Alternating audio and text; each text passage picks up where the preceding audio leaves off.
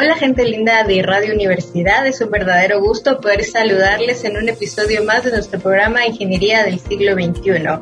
Quiero hacerles extensivo un saludo de parte de la decana, la ingeniera Anabela Córdoba, quien agradece la sintonía que usted tiene hacia nuestros canales de comunicación gente hermosa que nos está escuchando a través de la frecuencia 92.1. Muchísimas gracias por seguirnos, por seguir estos contenidos y también a quienes nos están viendo en esta transmisión de Facebook eh, a través de las plataformas de 92.1 de Radio Universidad y de la Facultad de Ingeniería. Muchísimas gracias. Y bueno, les invitamos a que también nos puedan escuchar en nuestro canal de podcast. Solo necesita ingresar em, a las plataformas de Spotify o Ancla o también en Google el nombre de eh, Facultad de Ingeniería o bien Franja Radial y nuestro canal pues tiene una cantidad de episodios, más de 100, en el cual podemos compartir pues temas de interés, que seguramente hay más de uno en el que usted nos pueda eh, escuchar, ¿verdad? Así que a la comunidad del podcast, muchísimas gracias por eh, semana a semana sumarse a nuestra lista de contenidos y escucharlos y compartirlos.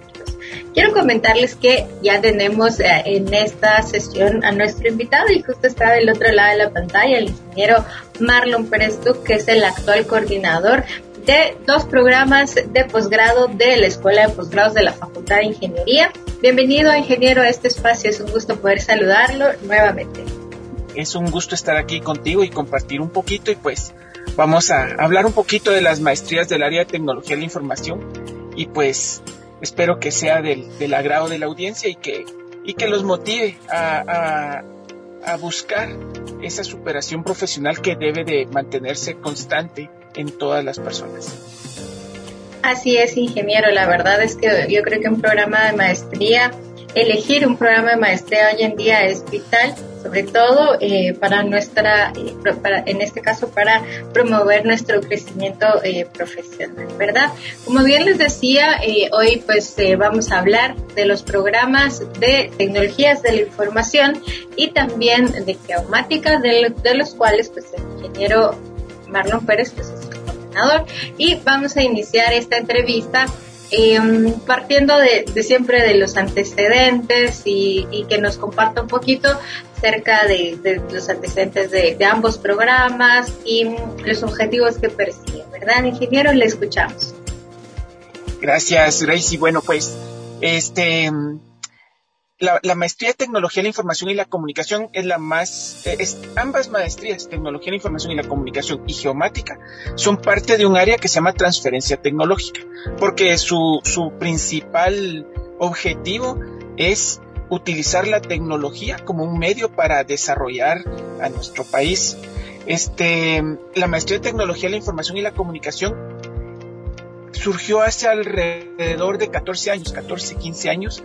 Este fue la primera de su, de su clase, por decirlo así, porque eh, antes de eso, todos los que éramos, eh, teníamos una carrera técnica en tecnología, como puede ser ingeniería en sistemas o ingeniería en informática, son diferentes nombres que tienen en, en las universidades de nuestro país, pues no teníamos como que un chance de continuar especializándonos en el, en el área tecnológica sino que teníamos que irnos a los MBAs, a, maestrías en proyectos, maestrías en finanzas, y eso era lo que, lo que normalmente optábamos.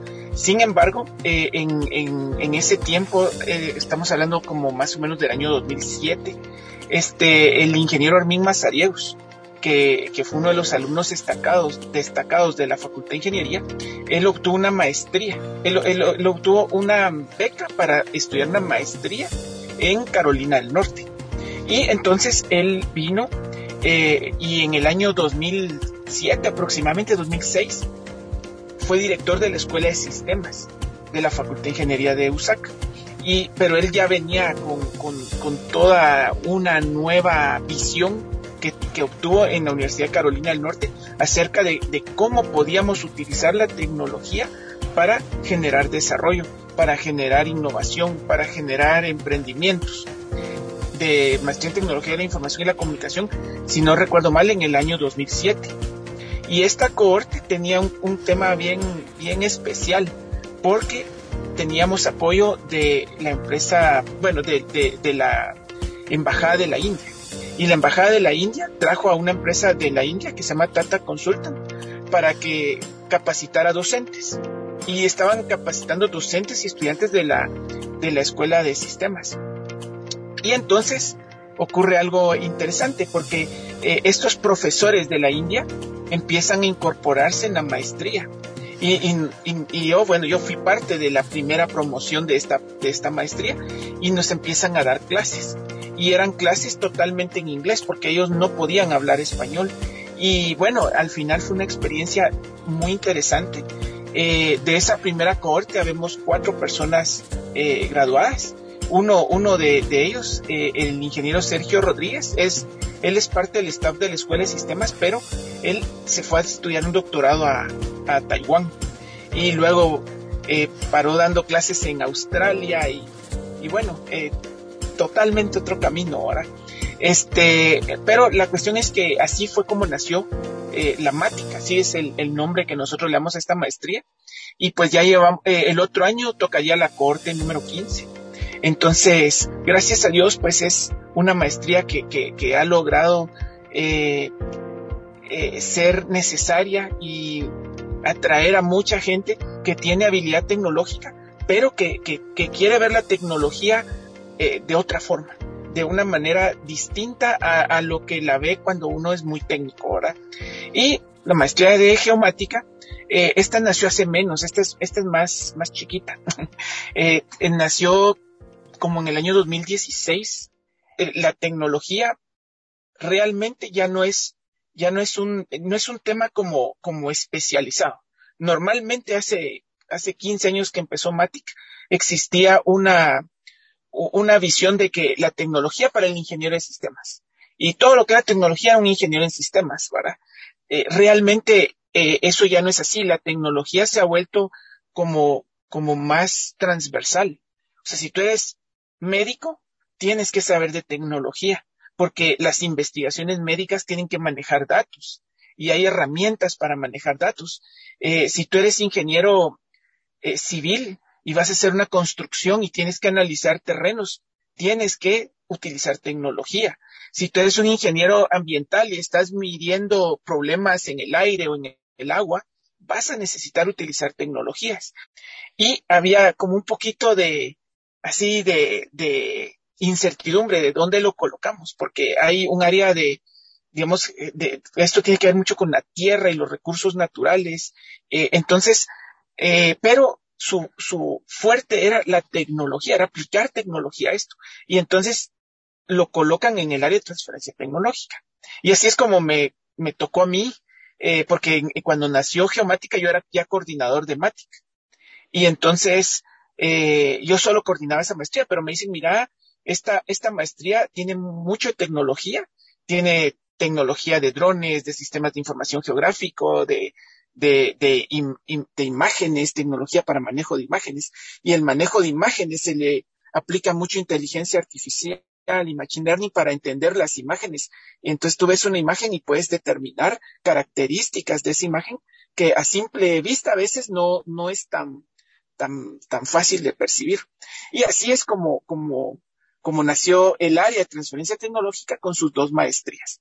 Eh, ahorita nos toca la, el otro año nos tocaría la quinta cohorte de, de geomática, como les digo, esta es la chiquita, y la quinceava de MATI, que ya, ya, ya tiene un buen tiempo, y pues esperamos que, que sigan habiendo personas interesadas en estos programas y que, y que los puedan aprovechar, porque realmente yo he tenido la oportunidad de hablar con quienes eh, han, han decidido eh, optar por estos programas y todos me han dicho que hemos logrado el principal objetivo del área de transferencia tecnológica, que es darle una perspectiva diferente a las personas técnicas para que ellos puedan eh, aplicar su conocimiento para generar innovación y emprendimiento, eh, ya sea de una forma particular, yo quiero hacer algo propio, o bien en mi empresa, en mi institución, para traerla a la era de la información y en ese proceso darle una mejor calidad de vida al ser humano, pero al mismo tiempo crear un entorno de, vida, o sea, un ambiente, un ecosistema eh, donde podamos eh, respetar todos los recursos. Estoy hablando de la flora y la fauna, que hoy por hoy realmente son problemas serios. El cambio climático es porque, porque es un problema el cambio climático, pues porque la flora y la fauna se van a ver seriamente afectados. Y nosotros los humanos no somos ajenos a eso. Eh, no, nos va a afectar. Entonces, eh, realmente estas tecnologías te abren los ojos y te permiten eh, ver la aplicación tecnológica de otra forma. Sin lugar a dudas, ingeniero, con lo que nos ha perdón, mencionado, creo que queda más que de manifiesto que, que uno de, una de las premisas como, como, creo que yo en la que se sustenta la tecnología y es que en este caso si estamos aplicando la ciencia la estamos aplicando para para un desarrollo integral en este caso de, de los seres humanos verdad Correcto. muy muy bien eh, avanzando en, en nuestra en nuestras preguntas ingeniero eh, eh, ¿Cuáles serían en este caso esos elementos eh, diferenciadores que, que posee este programa que le ayudarían al profesional y también en este caso si nos pudiera como ampliar a quiénes está dirigido este programa, es decir, si, si yo soy de un área que tiene que ser propiamente formativa muy técnica o hay una integración entre ambos eh, eh, eh pues elementos, ¿verdad? ¿A quiénes está dirigido y cuáles serían esos elementos diferenciadores? Gracias, eh, Gracie. Pues mira, el área de transferencia tecnológica está dirigida a las personas que les gusta la tecnología. Realmente cuando, cuando, digamos, cuando uno ya es profesional en cualquier área, medicina, ingeniería, agronomía, cualquier área, este, si te gusta la tecnología, entonces eh, te, va, te, va a ser más fácil eh, trabajar en estas maestrías. Eh, como toda maestría, las personas requieren esforzarse y dedicarse. Pero si te gusta lo que estás haciendo, es simplemente es más fácil. Entonces, las personas han varían un poquito. Yo te podría decir que el área en general está dirigida a, personas técnicas que conocen de tecnología, eh, ingeniería en sistemas, ingeniería en software, ingeniería informática, son los nombres comunes, pero es todo lo relacionado. Todas esas carreras pueden eh, ver los programas y, les van a interesar eh, ambos. Probablemente si es alguien que, que trae la tecnología muy, muy arraigada en, su, en su ser, le va a gustar más tecnología, la información y la comunicación, porque esa es como un poco más amplia. La de geomática es más especializada si a la persona le gusta el, el manejo de, por ejemplo, lo, lo más palpable en, el, en, la tecnología para la geomática son los sistemas de información geográfica. Y hoy en día estos los usamos a cada rato. Cuando tú utilizas Waze para ir de un lugar a otro, estás utilizando un sistema de información geográfica.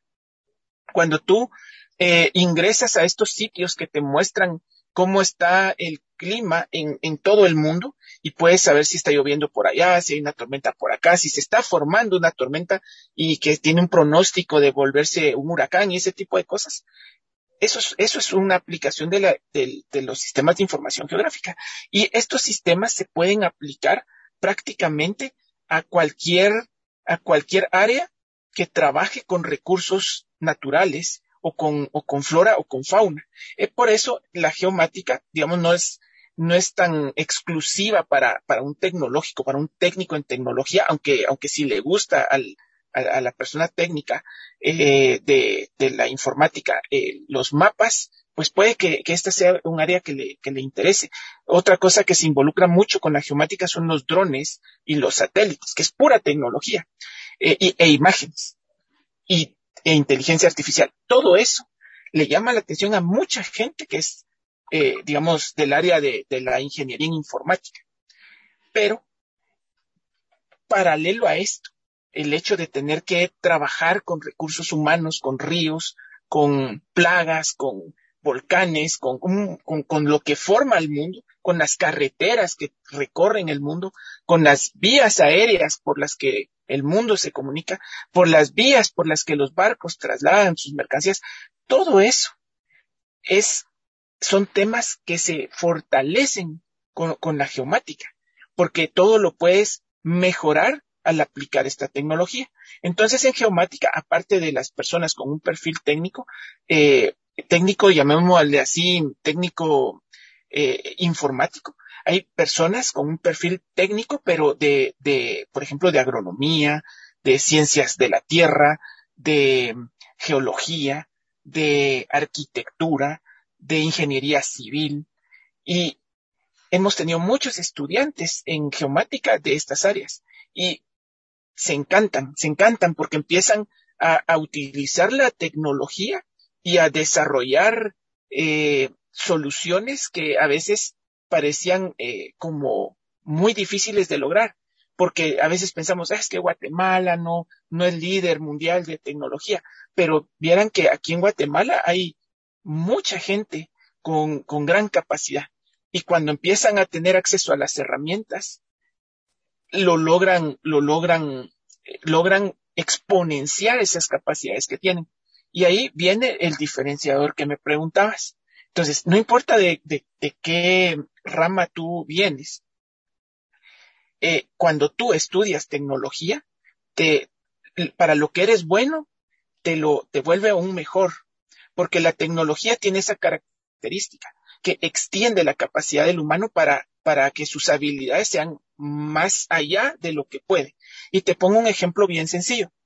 Yo puedo ir caminando a cualquier lado. O sea, yo puedo caminar y si tengo pues un poco de buena condición, tal vez hasta corriendo, puedo ir de aquí a, un supermercado, a la casa un familiar o a mi trabajo. Pero eso eh, me toma mucho tiempo. Además, yo como humano no soy tan fuerte. O sea, si yo tuviera que caminar o correr unos 20 kilómetros, llegaría casi exhausto, ¿verdad? Ya no, digamos, si yo fuera a dar una clase y tuviera que movilizarme 20 kilómetros, creo que ya primero me tienen que dar mi par de horas en lo que me recupero para que pueda dar mi clase. La tecnología extiende mi capacidad de moverme. Puedo, digamos, si en lugar de ir caminando o corriendo, tomo una bicicleta, ya no me voy a tardar tanto tiempo en recorrer 20 kilómetros, me voy a, tardar menos. Además, el esfuerzo físico que todavía va a ser fuerte es menor a que si yo me voy directamente a caminar. Y si pasas a otra tecnología, una motocicleta, un automóvil, un autobús, es todavía menos eh, el, el efecto físico en mí. O sea, yo podría decir, bueno, me voy a ir estos 20 kilómetros y llego fresco y listo para dar mi clase, bajándome del automóvil o del autobús. Entonces, este, la tecnología me permitió a mí tener una mayor capacidad de transportarme, ¿verdad? Alguien dirá ahorita, bueno, aunque ahorita con el tráfico como que nos limitó la, la, la capacidad. Yo les digo, pero la tecnología sigue aquí. Por ejemplo, ahorita eh, es como que me hubiera transportado hasta las oficinas de Gracie inmediatamente. Ya, ya ni siquiera es físico, es algo más lógico. Entonces la tecnología nos cambia la perspectiva. Y eso es lo que le está pasando a todos los profesionales. Y yo les digo, miren, no es un tema de decir, ah, es que es maestría en tecnología tecnología, yo no soy de sistemas, eh, entonces esto no es para mí, no, no, nada que ver, la tecnología es para todos. Yo les puedo decir que en, la maestría de tecnología de la información y la comunicación, que hasta el nombre a veces asusta a algunas personas y dicen, ah, eso es solo para los de sistemas. Yo les digo, se creó tal vez pensando en, en, que la gente técnica de informática tuviera una opción en su rama, pero yo les puedo comentar que en esta maestría se han, se han incorporado personas de ingeniería industrial, de administración de empresas, que, que, que, que, lo que tienen ellos de ingeniería mecánica y de ingeniería electrónica también, que ellos lo que tienen es que les gusta la tecnología y que, y que quieren saber más de tecnología y como les digo, el, el, tener el gusto te da el, la energía para, para aprender lo que te haga falta y lo vas a disfrutar. Digamos que esa es la, esa es la clave. Este, entonces no, no hay un impedimento. Si a ti eh, te gusta la tecnología, puedes ver los programas, puedes investigar un poco y estoy seguro que, que te va a cambiar las perspectivas de tu profesión, sea cual sea, para que la logres potenciar y extender de otra forma. Eso sin lugar a dudas, ingeniero. La verdad es que escucharlo a usted tan motivado, tan, tan enérgico y transmitiendo la información y, yo creo que en este caso convencido de que la aplicación de la tecnología a diferentes campos o, o en este caso ramas de, de, la ciencia realmente ayudaría muchísimo eh, al, al, desarrollo como transversal de muchas de muchas cosas que, que podrían lograrse de manera positiva, ¿verdad? Eh, eh, yo creo que como usted bien decía, nada está en este caso alejado y con la pandemia pudimos comprobar que si pudimos paliar o lidiar con toda la crisis eh, que, que, se presentó fue gracias, gracias a, a, que contamos con esa infraestructura tecnológica para poder eh, seguir conectados, porque yo no me imagino, cómo, bueno, no sé cómo sería con eh, la gripe española, cómo lo llevaría la gente en ese tiempo, ¿verdad? De acuerdo a sus, a su, a, a, su desarrollo tecnológico, ¿verdad? Pero sí que hoy, hoy en día eh, lo, lo, pudimos llevar de mejor manera. Incluso el hecho de, de comunicarnos con, con, nuestros padres a distancia a través de una videollamada, ¿verdad? Que según los psicólogos, eh, el simple hecho de, de ver una cara, eh, aunque no la podamos, no, no, estemos frente a ella, ya genera cierta oxitocina en el cerebro que nos ayuda a sentir ese estado de bienestar en el, en el cuerpo y que también va generando y, fortaleciendo el vínculo, ¿verdad? Porque yo creo que una de las cosas que más nos afectó durante la pandemia fue el hecho de estar, en este caso, eh, separados, ¿verdad? Ingeniero, nos toca hablar, no sé si va a decir algo porque es que... Había Adelante, Grace. eh, bueno, mi siguiente pregunta viene acerca de eh, las historias de éxito, ¿verdad? De esas eh, competencias que el profesional obtiene durante, durante la maestría y al egresar de la misma. Si nos pudiera contar a través de historias, dos, ¿verdad? Dejamos en este caso una de, de la MATIC y otra de geomática, en donde eh, la experiencia, que en este caso como coordinador, eh, le ha transmitido el estudiante eh, en, en, estas, en estas áreas.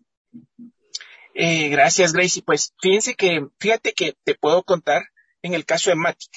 Este, un, uno de los, de los, digamos, de las cosas más complejas en la maestría, y esto es no solo en las de, del área de, transferencia tecnológica, sino en, en cualquier maestría que estudies en nuestra facultad, es la investigación. La investigación es, es el punto más difícil porque realmente es, es complejo eh, generar eh, algo eh, que dé nuevo conocimiento o que por lo menos permita eh, desarrollar eh, algún, algún campo científico. Es, es, es un trabajo complicado, pero los estudiantes han ido tomando el reto y poco a poco lo han ido entendiendo. Y esto es lo que los transforma a, a, digamos, más profundamente.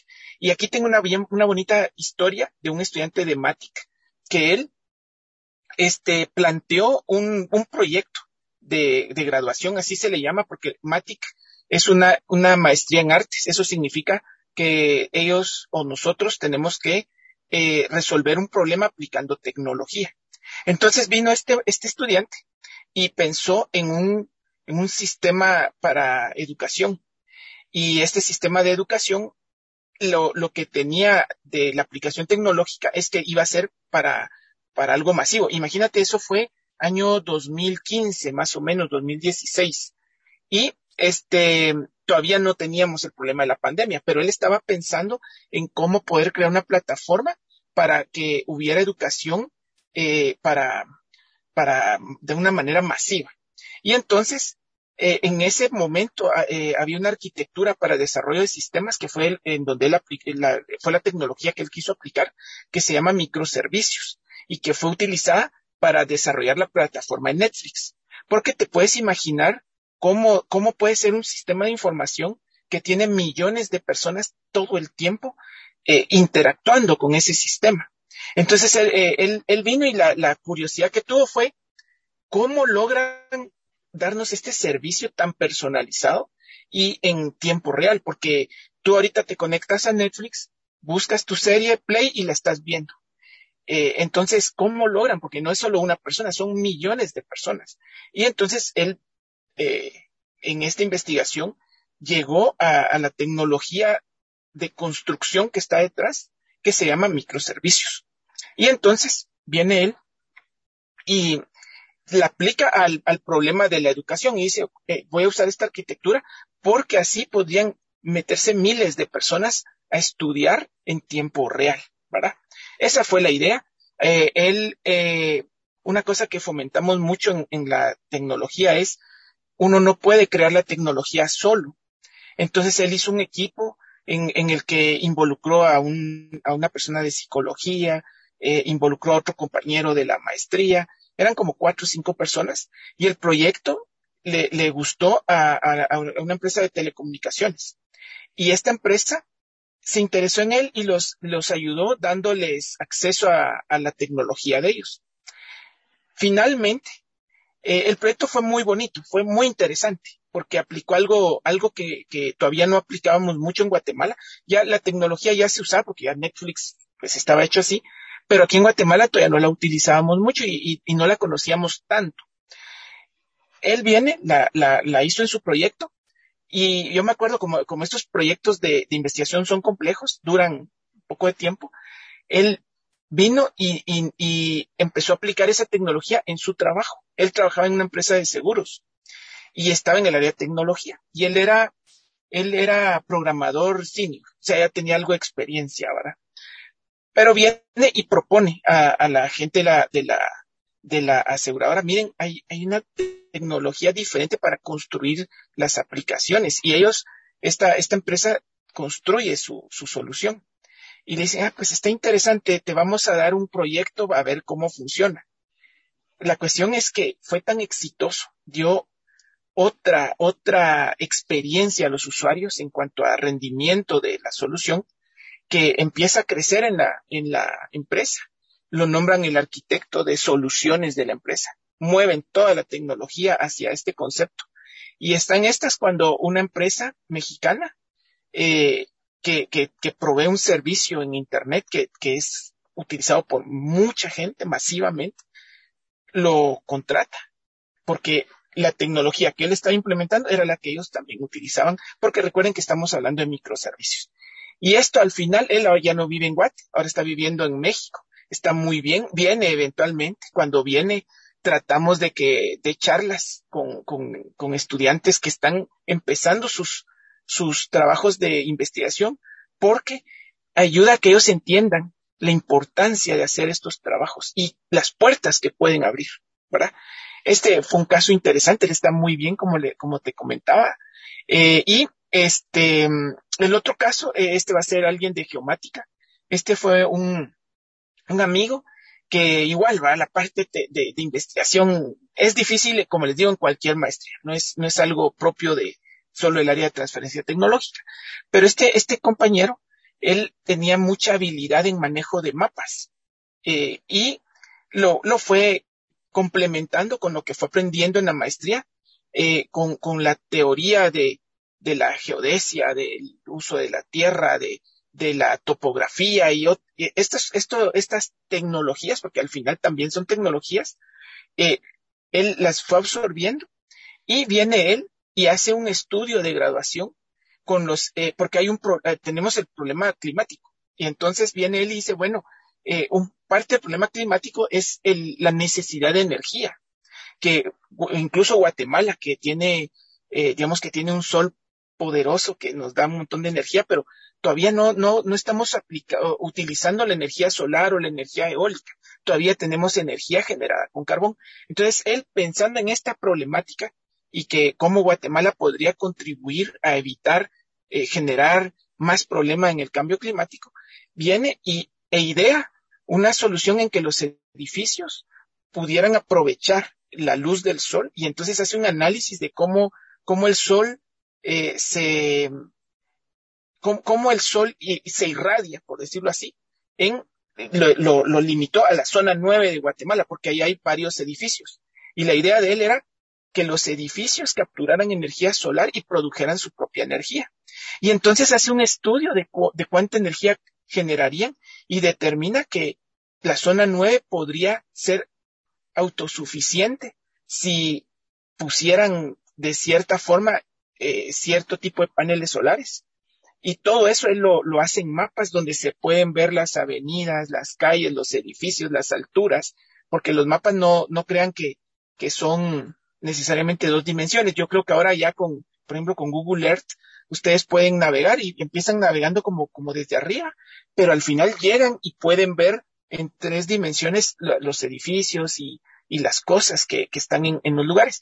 Pues algo más o menos así hizo él, eh, donde uno puede ver el mapa, pero también puede ver los, los edificios y las edificaciones en tres dimensiones. Y cómo puede él colocar paneles solares para que aprovechen al máximo la irradiación solar y produzcan energía. Fue un trabajo interesantísimo, involucraba muchas cosas, aparte de la tecnología de la, de, de, de los sistemas de información geográficas, y pues fue muy, muy interesante la forma en que él abordó un problema real que no solo tiene Guatemala, es un problema que tiene todo el mundo ahora.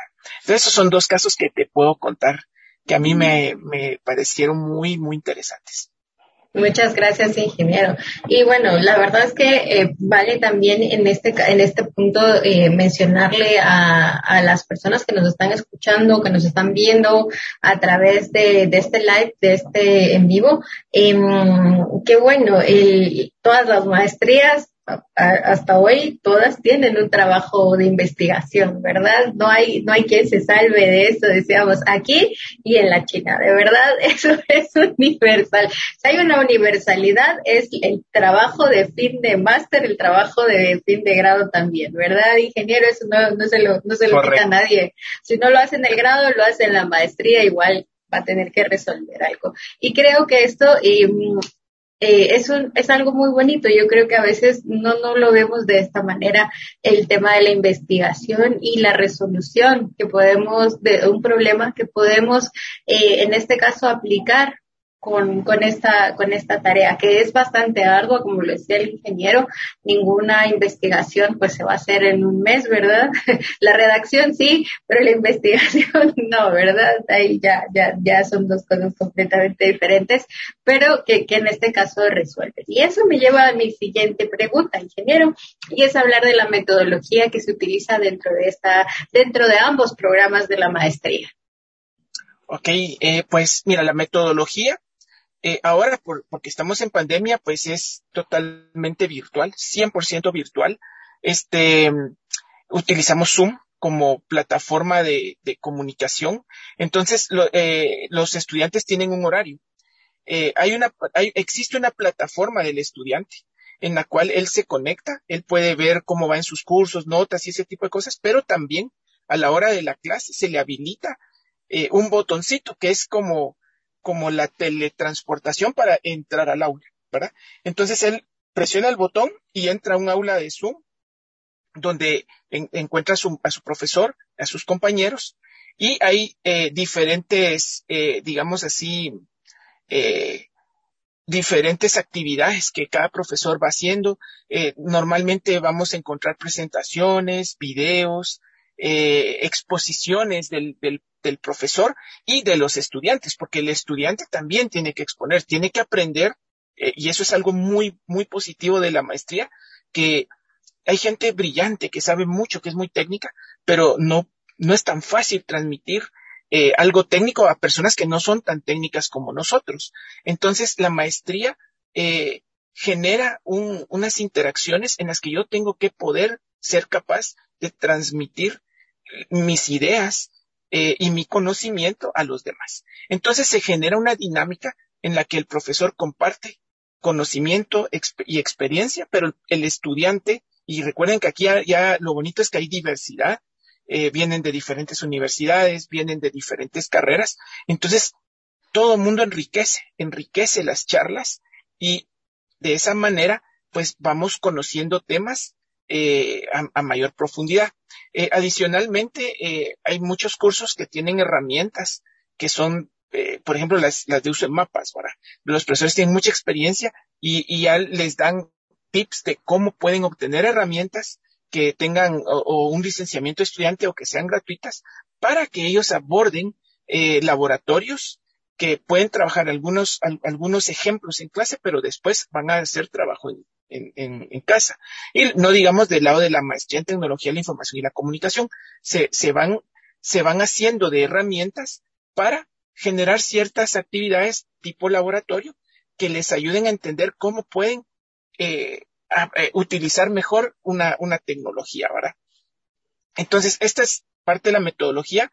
Ahorita, digamos que el, eh, ya estamos eh, teniendo algunas actividades presenciales, en especial, por ejemplo, cuando usamos una tecnología como un dron, eh, habían prácticas donde eh, utilizaban drones para evaluar terrenos, aquí mismo dentro de la, dentro del campus universitario, digamos, que ahorita con la virtualidad, lo que, lo que se hacía era buscar un video para poderles orientar de cómo se hacía. Pero en este momento, en este último trimestre que estamos terminando justamente hoy, ya han habido algunas actividades que tenemos que coordinar con, las autoridades, obviamente, donde pedimos un permiso y hay ciertas reglas. Eh, no puede haber cierta cantidad de personas, todos con mascarilla. el profesor se encarga ahí de que todo el mundo se limpie las manos con alcohol. Este, si uno viene a la universidad, generalmente nos toman la temperatura, verificar que, nadie tenga temperatura, ese tipo de cosas. Entonces, yo creo que ya el otro año, probablemente, van a haber algunos laboratorios, algunas actividades que van a ser así. Eh, se va a juntar el grupo siempre con las medidas y pues los protocolos que en ese momento estén vigentes. Pero todavía yo podría pensar que el otro año va a haber mucha virtualidad.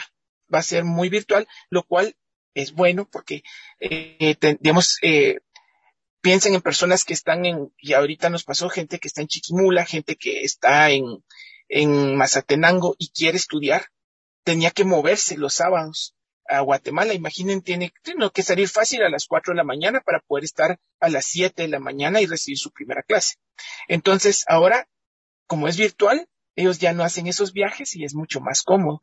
Eh, eh, entonces, eh, ya nos dijeron que si, si el año inicia virtual, esa cohorte termina virtual. Es decir, si yo vivo, por decirles algo, en Izabal y me meto a Mático, me meto a Geomática o realmente a cualquier otra maestría de la escuela de posgrados de la Facultad de Ingeniería, y empezamos virtuales, van a seguir así. No tiene que tener la pena de decir, el otro año ya no hay restricciones y me va a tocar moverme desde, desde Izabal hasta Guatemala todos los sábados. No va a ser así.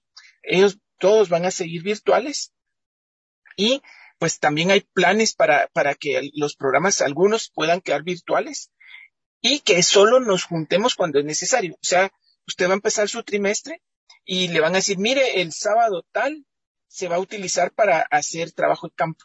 Entonces ese día va a venir, pero no, no va a ser sábado y sábado y sábado durante un par de años que dura el programa. Muchas gracias, ingeniero. Ahorita pensaba yo en, esto de, lo bien que le hace el ambiente que estemos, bueno, en casa, no estamos emitiendo, eh, en este caso, eh, pues por lo del combustible, al trasladarnos, ¿verdad? Que, que también es algo importante, que es lo que yo digo que a veces le pasa a la gente que viaja mucho, que esa es como una de las dudas que yo siempre he tenido, ¿verdad?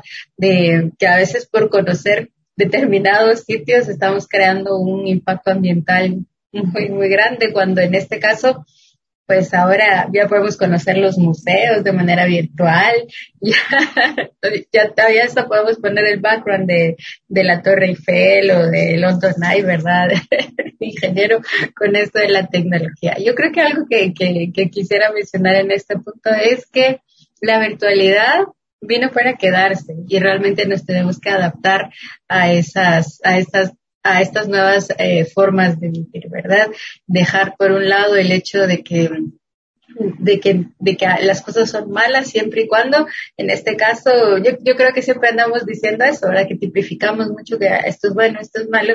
Eh, sin embargo, siempre va a ser la perspectiva de la utilización la forma en la que nosotros la, la utilicemos, de lo que realmente va a depender si es bueno o es malo. Yo como digo siempre, eh, no todo está en blanco y negro y vivimos siempre en esos hermosos grises que nos permiten disfrutar de la vida que hoy tenemos, ¿verdad, ingeniero?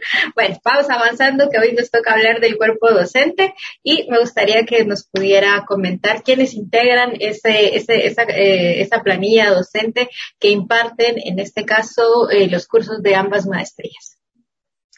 Eh, bueno, mira, este, tenemos profesionales de, de muy buen nivel casi ya la mayoría tienen experiencia de haber atendido dos, tres cortes.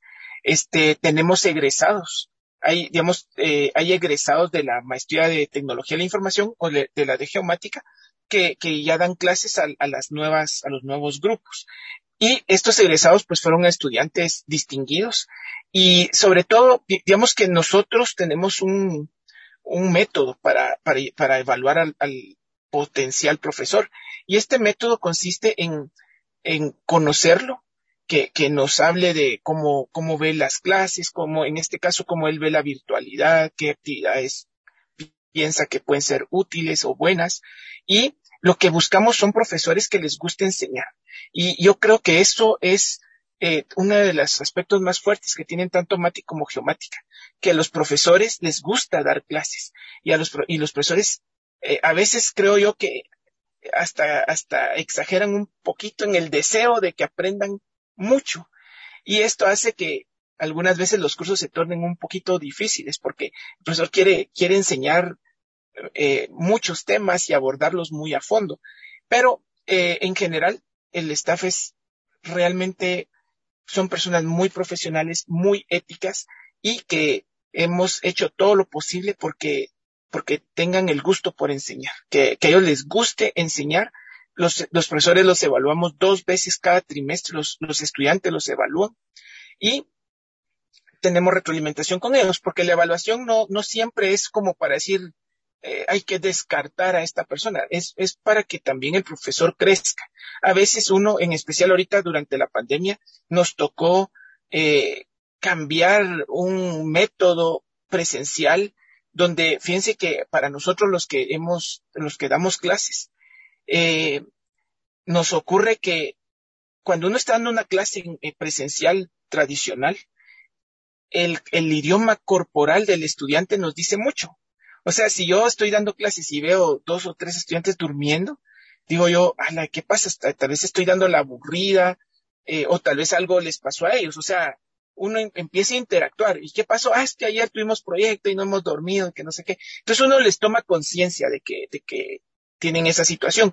O a lo mejor si está aburrida la clase. Entonces uno empieza a buscar cómo eh, eh, cambia la dinámica.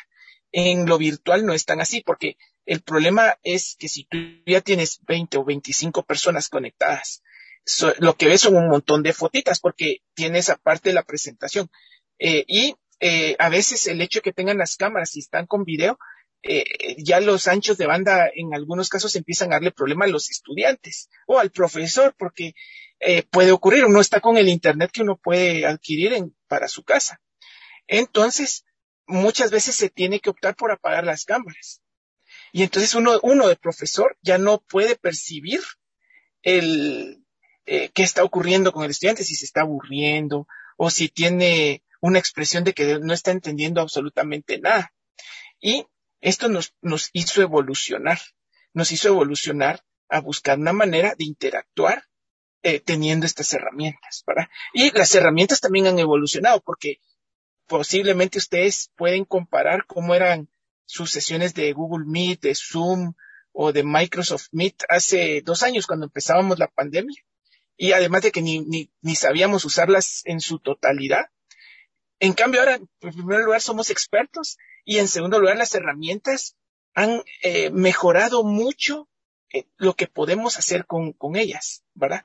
Y esto, pues, eh, creo yo que ha sido un, una gran ventaja que tenemos ahora. Entonces, nuestros profesores, nuestros eh, profesores en, en, en, maestría ya tienen una experiencia y tienen la plataforma Zoom que da la escuela. O ellos no, no tienen que preocuparse de decir qué plataforma uso. Al igual que el estudiante, tienen su plataforma para entrar y tienen una plataforma adicional, que es una plataforma que le llamamos aula virtual, donde ellos colocan el material, colocan las presentaciones, eh, las lecturas, el estudiante coloca sus trabajos y empieza esa interacción más cercana, lo más cercana que podemos, aunque estemos a la distancia, ¿verdad? Muchas gracias, ingeniero. Ya estamos por concluir en este caso esta bonita charla que hemos tenido con el ingeniero y eh, sobre estos dos programas de posgrado que actualmente él está coordinando. Hemos hecho un pequeño eh, recorrido sobre sus antecedentes, sobre eh, cuáles son esas características diferenciadoras, ¿verdad? También hablamos de historias de éxito, de proyectos que han sido llevados a, una realidad y eh, lo impactante que ha sido en este caso para, para los estudiantes y, y, también creo que a manera de incentivar de que si elegimos este programa, pues podemos contar con estas bondades, ¿verdad? Si nos gusta la tecnología, podemos encontrar cabida en este espacio. Y llegamos a la parte de eh, de decirle, de decirnos, ingeniero, eh, hemos dicho cuáles son todas esas bondades de la maestría, por qué la elegiríamos, ¿verdad? Sin embargo, en este caso, eh, quisiera que habláramos sobre esas reflexiones finales de que, en este caso presenta eh, ambos programas y cómo eh, ambos en este caso contribuyen al desarrollo eh, del país, ¿verdad? Porque eh, yo creo que contar con profesionales mucho más eh, capacitados y tecnificados en, estas áreas, pues eh, sí que salta a la vista mucho cuál es el, el, tema del desarrollo, pero nos gustaría escucharlo en su, en su, en su propia voz, ingeniero.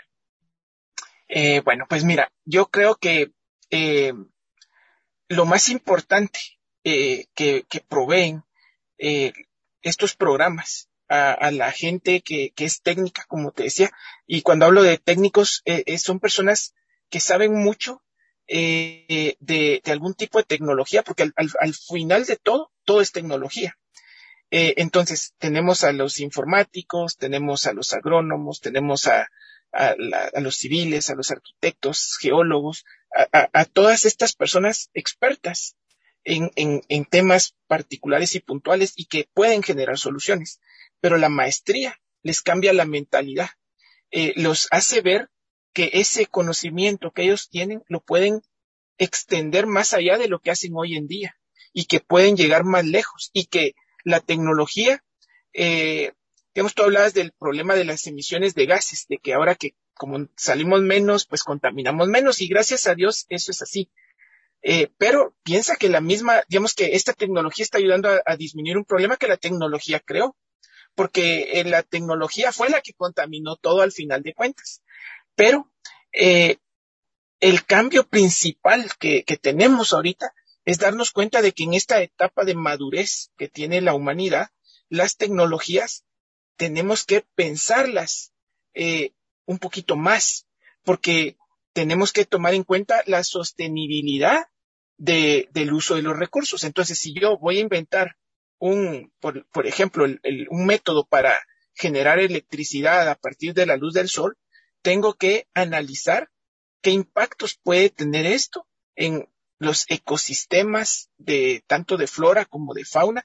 Y esto no, no significa que solo los agrónomos lo tienen que ver, ¿no? Si yo soy ingeniero en sistemas y estoy metido en un proyecto de estos, también tengo ya que tener más visión que solo los puros unos y ceros de la tecnología. Lo mismo del lado de, del agrónomo o del, o del ingeniero civil o del geólogo.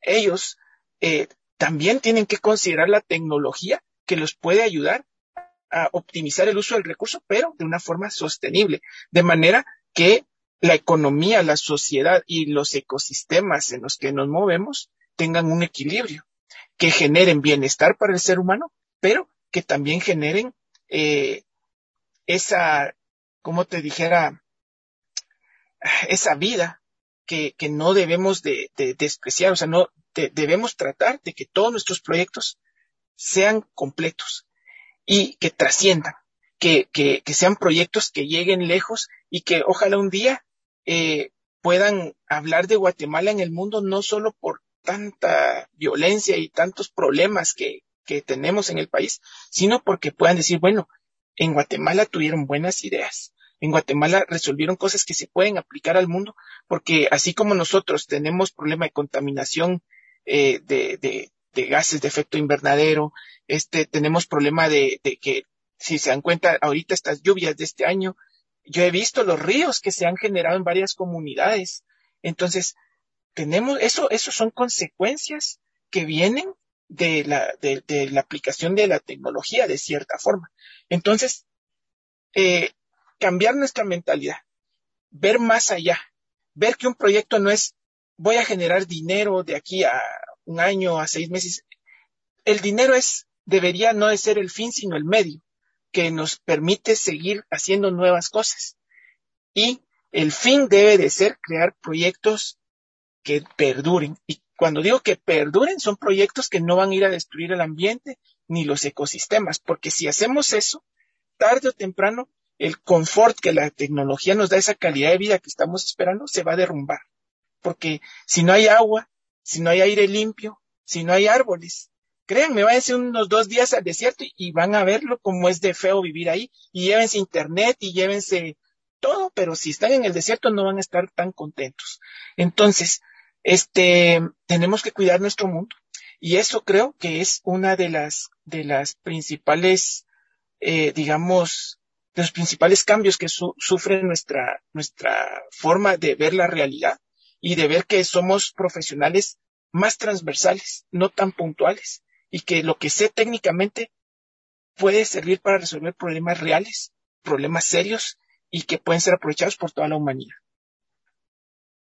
Muchas gracias, ingeniero. Creo que no ha podido cerrar con, una mejor reflexión, ¿verdad?, sobre el tema, en este caso, de eh, ambos programas, ¿verdad?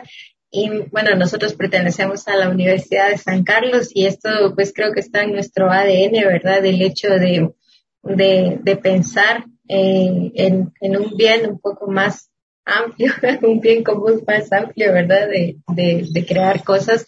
Y creo que a lo largo de los diferentes años que lleva, en este caso, nuestra universidad, pues habrán creado muchos y buenos eh, proyectos, muchas buenas aplicaciones, mucha tecnología que han beneficiado a más de una persona. Sin embargo, no hay que dejar de lado, como bien decía usted, eh, el hecho de pensar si realmente la tecnología que estoy diseñando, que estoy creando, realmente es sostenible, ética, ¿verdad? Y, y si realmente el impacto no solo me va a, a generar problemas eh, que después no. Ya, ya arruinamos muchas cosas, ¿sí? ya no las, pues, que lo sirvo ahorita para desarreglar un poquito esto. Yo digo, ahora pues estamos, ya le estamos emitiendo esto de gases eh, por, por, por el tema de, de la reducción de, de transporte, pero sí el CO2, ¿verdad? Entonces vamos a ver ahí cómo equilibramos un poco las cosas en esto. Y bueno, eh, es, es un proceso de largo plazo, claro. pero es posible. Y, y la tecnología misma nos puede ayudar, pero, pero tenemos que ver más lejos. No nos quedemos eh, en, en lo inmediato, porque a veces hay ideas que a corto plazo son muy buenas, pero tenemos que pensar más lejos y, y eso es el cambio que genera el hecho de, de, investigar en estas ramas. Se da uno cuenta de que hay muchas cosas que considerar y mientras mejor lo hagamos, vamos a poder eh, hacer cosas más perdurables y más, más buenas para, para nuestro entorno y para nosotros mismos. Seguramente que sí, ingeniero. Pues bueno, ha sido realmente un, un, gusto cada vez que nos tomamos un cafecito acompañados del ingeniero Marlon virtualmente para poder charlar, en este caso, sobre estos dos programas de posgrado y cuáles son las bondades y beneficios, ¿verdad? Que en este caso, pues presenta elegir este programa, estos programas de, de posgrado que se encuentran eh, en la eh, Facultad de Ingeniería y a los que usted puede acceder a través del, de, de, la página de Facebook, de su página de, de página web. Los vamos a dejar ahí para que usted pueda eh, buscar la información. Busque ahí donde dice eh, y geomática para conocer, en este caso, la red, el red, la red de estudios, el pensum, el tiempo. Bueno, el tiempo es el mismo para todos, son dos años, ¿verdad? En los que llevamos cursos de manera trimestral, pero para que usted pueda, en este caso, ya tener esa información eh, más puntual. Esta entrevista era platicarle a usted a través del coordinador cuáles son esas bondades, esas características que eh, encierran estos programas y cómo pueden ayudarnos en nuestro desarrollo profesional. Muchas gracias, ingeniero, por haber aceptado la invitación de estar en este programa y compartir con nosotros estas muy buenas noticias. Fue un gran gusto, eh, Gracie, y pues ya sabes, aquí estamos a la hora. Me alegra mucho ahí ver que, que, que, hay esperanza, oportunidad y que pues ahí todos juntos vamos a ir saliendo adelante. Así es, ingeniero. Nos escuchamos en una próxima. Les invito a seguir pendiente de la franja radial porque eh, durante el mes de noviembre estamos dedicando este espacio el de los martes y los jueves, perdón, el de los martes y sábado, para promocionar eh, los programas de maestría que tiene en este caso la Facultad de Ingeniería y de los cuales pues nos gustaría que usted pudiera conocerlos a través de nuestros coordinadores. Eh, a todos y todas, la mejor de las tardes. Hasta pronto.